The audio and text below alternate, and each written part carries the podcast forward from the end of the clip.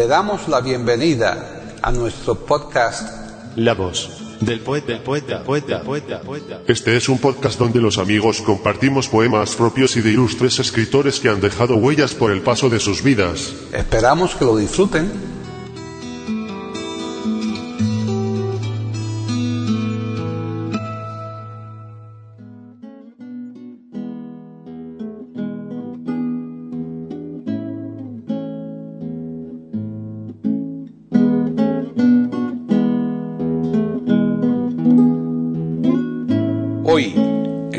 Del poeta de eiberoamérica.com, Paquita Sánchez Calvarro presenta a Nuria Espert declamando poemas de varios autores.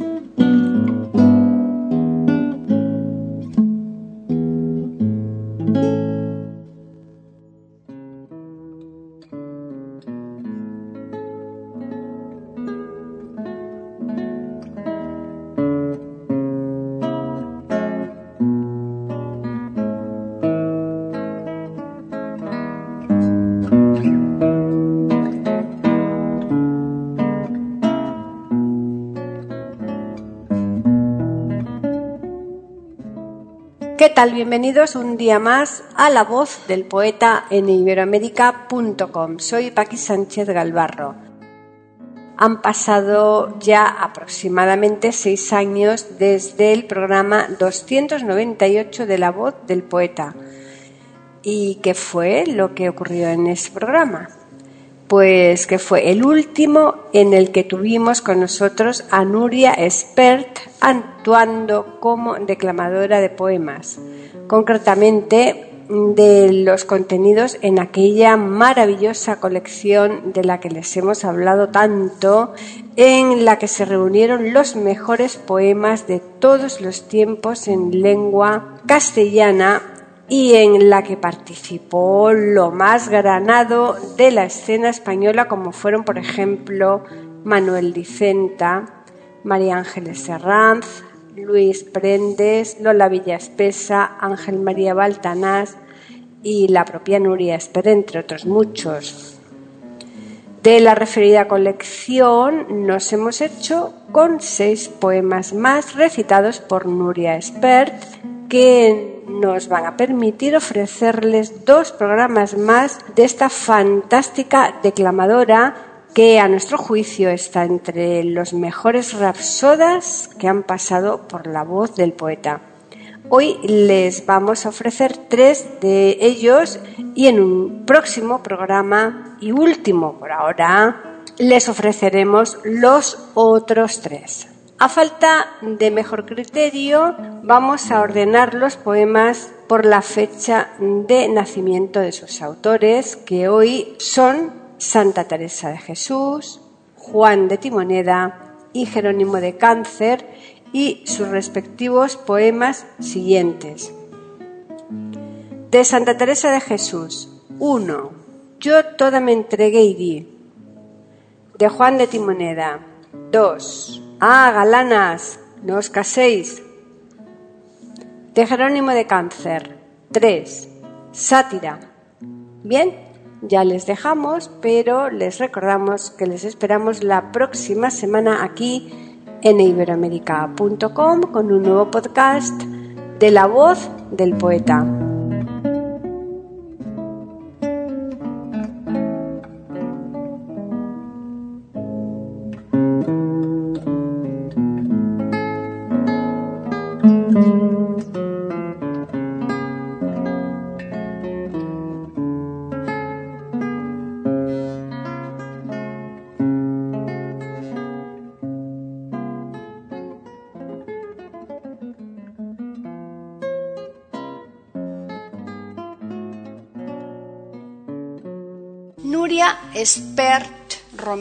Nace en Hospitalet de Llobregat, España, el 11 de junio de 1935. Ocupación, actriz y directora. Ha trabajado en teatro, cine, ópera, tanto como actriz como asumiendo la dirección. Durante una década fue codirectora del Centro Dramático Nacional. En 1984 se une a Rafael Alberti en el recital de poesía Aire y Canto de la Poesía de España en el Teatro Odeón de París. En 2002 montó un espectáculo, una hora de poesía y canciones, que combinaba música y recital. Ha obtenido numerosos premios y triunfó en los escenarios en infinidad de países en donde representó papeles estelares de autores universales.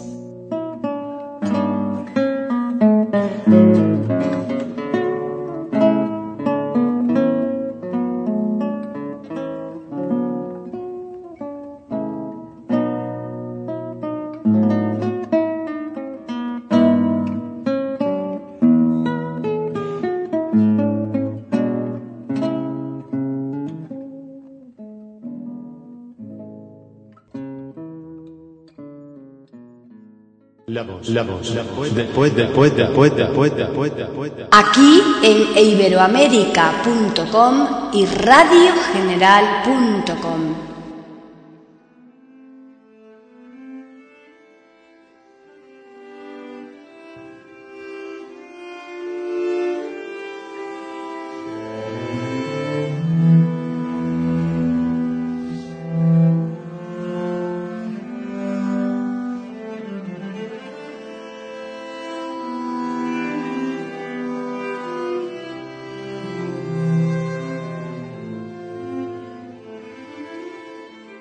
Teresa de Cepeda y Ahumada nace el 28 de marzo de 1515 en Ávila, España. Fallece el 4 de octubre de 1582 en Alba de Tormes, venerada en la Iglesia Católica. Fue beatificada el 24 de abril de 1614 por Paulo V, canonizada el 24 de abril de 1622 por Gregorio XV Festividad 15 de octubre.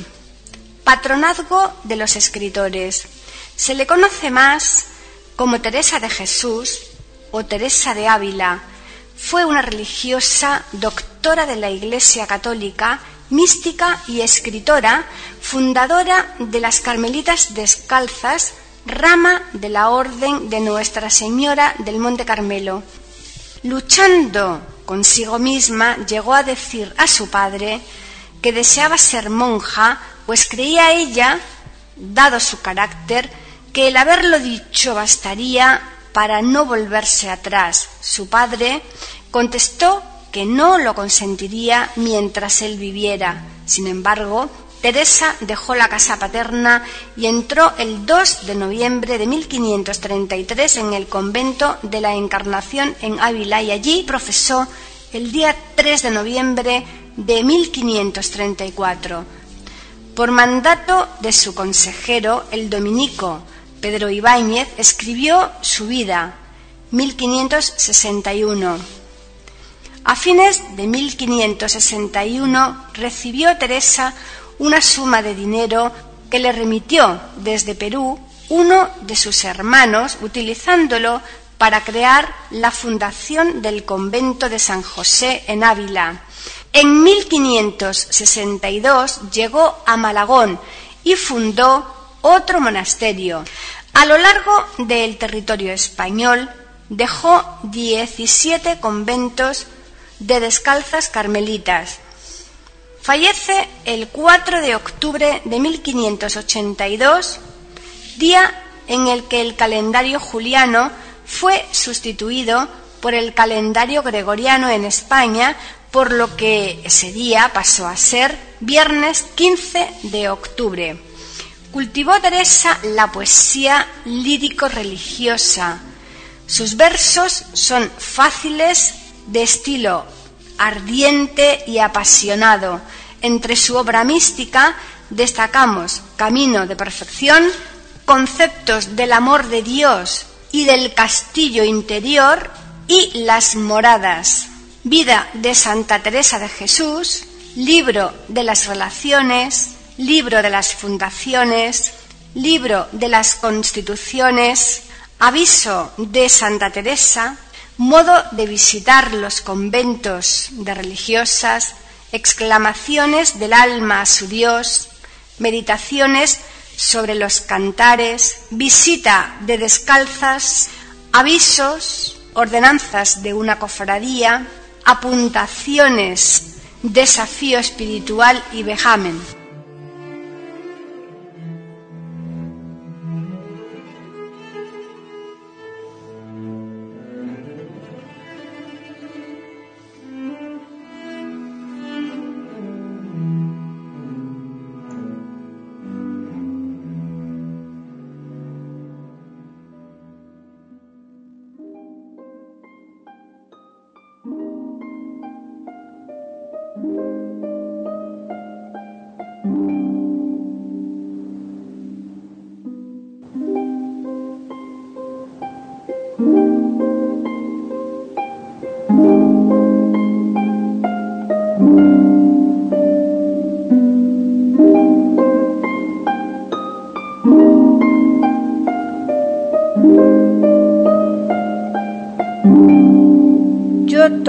Entregué y di.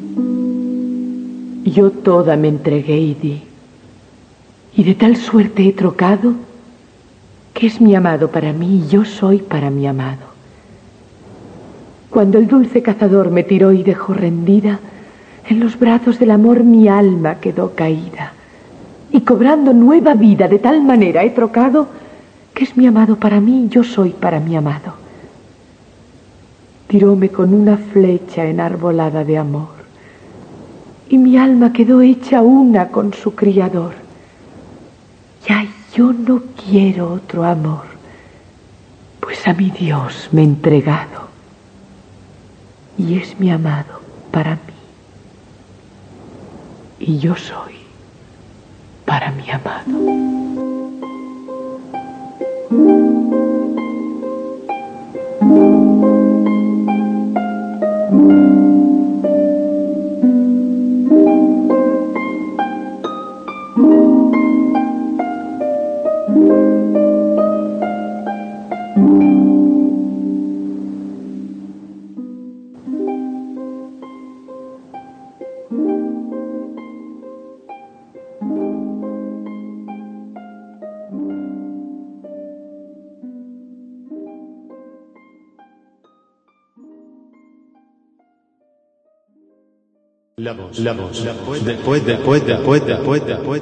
Aquí en iberoamérica.com y radiogeneral.com.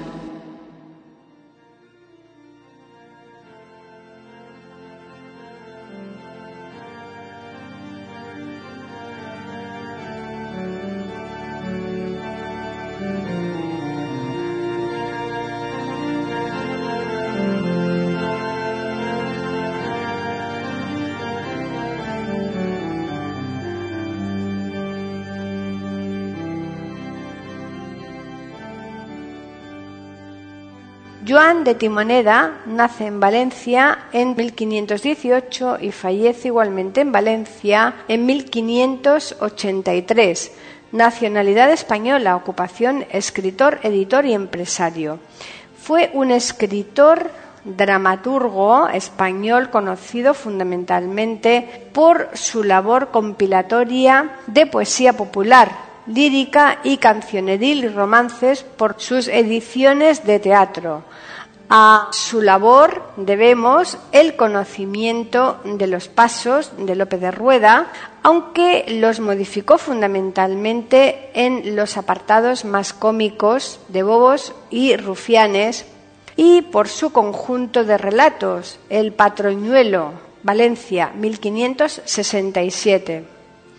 Adaptaciones de novelas italianas del estilo de Boccaccio. Publicó casi toda su obra en castellano, aunque también lo hizo en valenciano.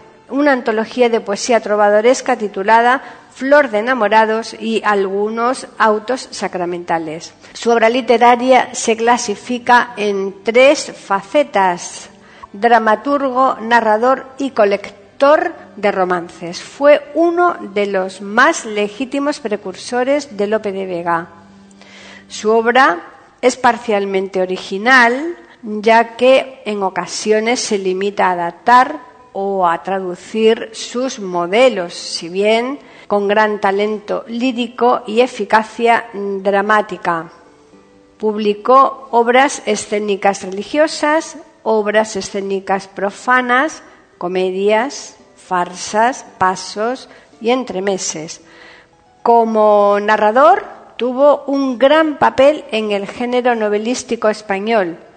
Como compilador de editor de romances, publicó Una rosa de romances, libro 1573, dividida en cuatro partes temáticas, en su mayor parte historia de España, romana y troyana, y Flor de enamorados.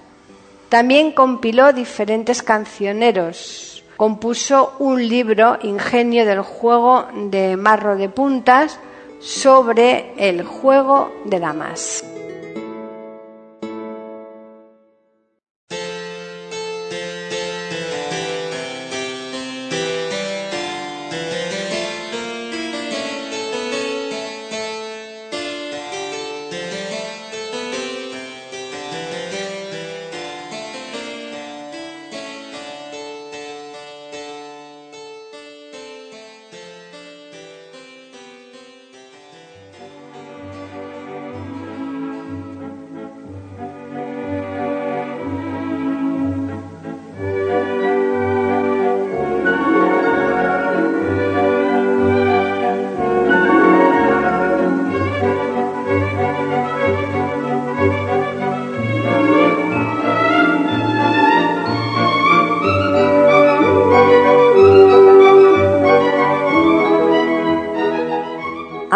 Galanas, no os caséis. Ah, galanas, no os caséis por más que el galán os ame, que el buey suelto bien se lame. Mirad que os digo verdad, que más el cuerno del toro, pues sabéis que libertad no se paga con tesoro. No troquéis placer por lloro, por más que el galán os ame, que el buey suelto bien se lame. Creedme todas a mí, catad que bien lo sé yo, que muchas dijeron sí, que quisieran decir no. Y si alguna hay que acertó, dice alguna vez, dejadme, que el buey suelto bien se lame. No, no digo que no améis conociendo ser amadas, mas digoos que no os caséis viendo treinta mil burladas. Cuántas más desesperadas ruegan a Dios, acabadme, que el buey suelto bien se lame. Más vale veros rogadas y en vuestra mano el favor, que no veros apenadas con un marido traidor. Pues con tanto sinsabor, ¿quién es que no grite y brame que el buey suelto bien se lame? Tristes lágrimas mías cantaréis tras un rincón, diciendo sin alegrías, justa fue mi perdición. Hallaréis en conclusión vuestra pena y mal infame, que el buey suelto bien se lame.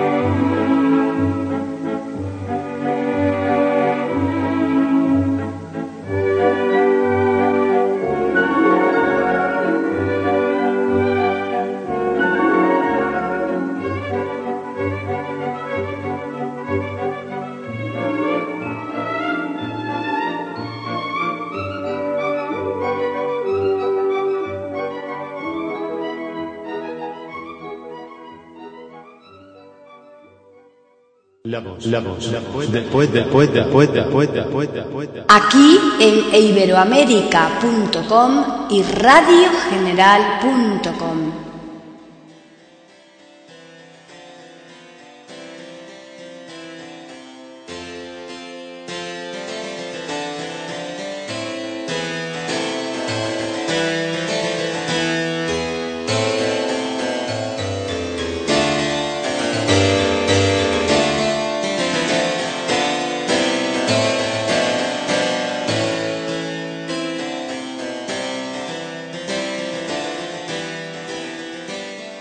Jerónimo de Cáncer y Velasco nace Barbastro en 1590 según unos y en 1599 según otros y fallece en Madrid en 1655.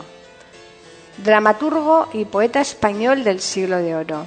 Nacionalidad española. En 1637 compuso Vejamen de la Academia Castellana de Madrid dedicado a Sebastián Rodríguez de Villaviciosa, pieza muy popular en esas justas o certámenes poéticos de índole burlesca. Murió tan pobre que hubo que costear su entierro con limosnas. Sobresalió en la poesía festiva y chistosa en la que prodigó equívocos y retruécanos conceptistas. Compiló su poesía en el libro Poesías Varias, Madrid, 1651, donde destacan romances, jácaras, quintillas de ciegos y agudos epigramas. Son célebres sus comedias burlescas y sus entremeses, algunos de los cuales son Este lo paga y El cortesano. Tiene graciosos romances, jácaras, imitando a Quevedo. Entre sus quintillas es notable la dedicada al nacimiento y bautismo de la infanta doña Ana María Antonia de Austria, 1635. Colaboró en comedias de ingenio con Pedro Calderón de la Barca, Agustín Moreto, Luis Vélez de Guevara, Juan de Mato Fragoso, entre otros. Él solo realizó dos, La muerte de Baldovino, condenada por la Inquisición, y Las mocedades del Cid. En 1651 las publicó junto con una colección de poesías y el entremés La Garapiña, conociéndose diez ediciones hasta 1761. En los poemas domina lo festivo, lo burlesco y la parodia mitológica, pero también hay poemas religiosos y fábulas mitológicas serias como la fábula del Minotauro. Existen otras poesías suyas en la colección realizada en el certamen de Nuestra Señora de la Cogullada en Zaragoza.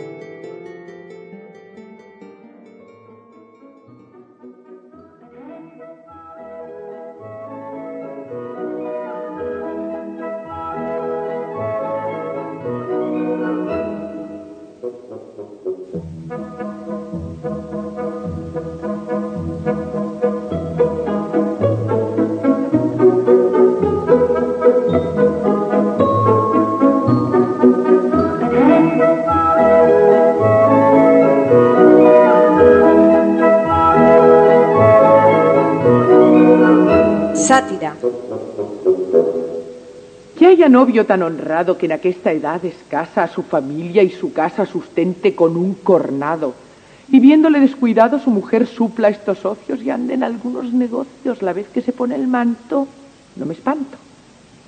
Pero que saque la niña con caños y garapiña que este y aquel vestido y que crea el tal marido que lo hace de su hucha, cosa es mucha.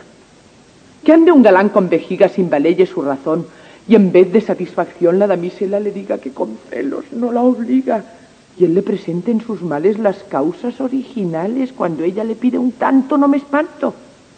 Mas que le dé cuanto tenga y que cuando a verla venga le cueste al pobre silbar y no se atreva a llamar a la puerta si no escucha cosa es mucha. Que hasta encontrar buena paga muy hazañera y prolija tenga una madre, una hija, doncella hasta que se haga y porque se satisfaga todo vecino enemigo siempre la traiga consigo y la pierda el jueves santo.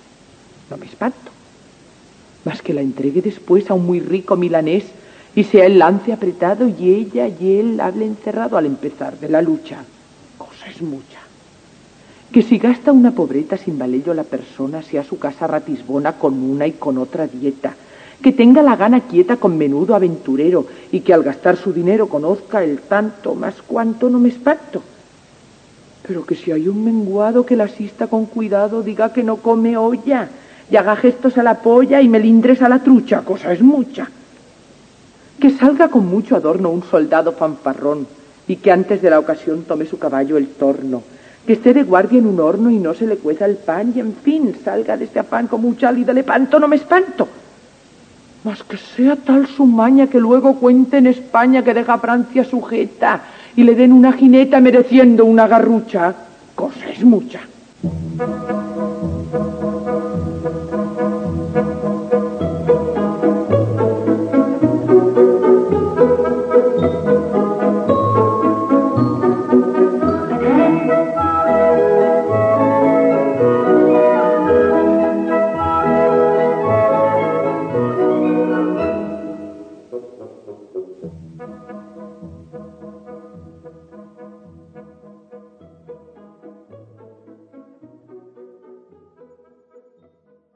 Voz del poeta. La voz del poeta. La voz del poeta.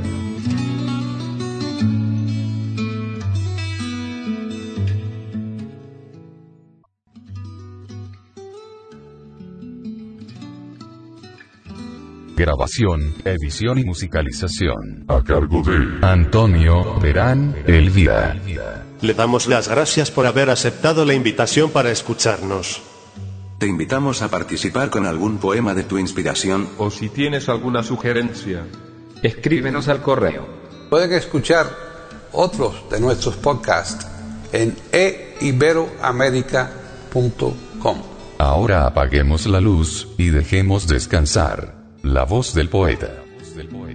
Mientras exista en el mundo una mujer hermosa, habrá poesía.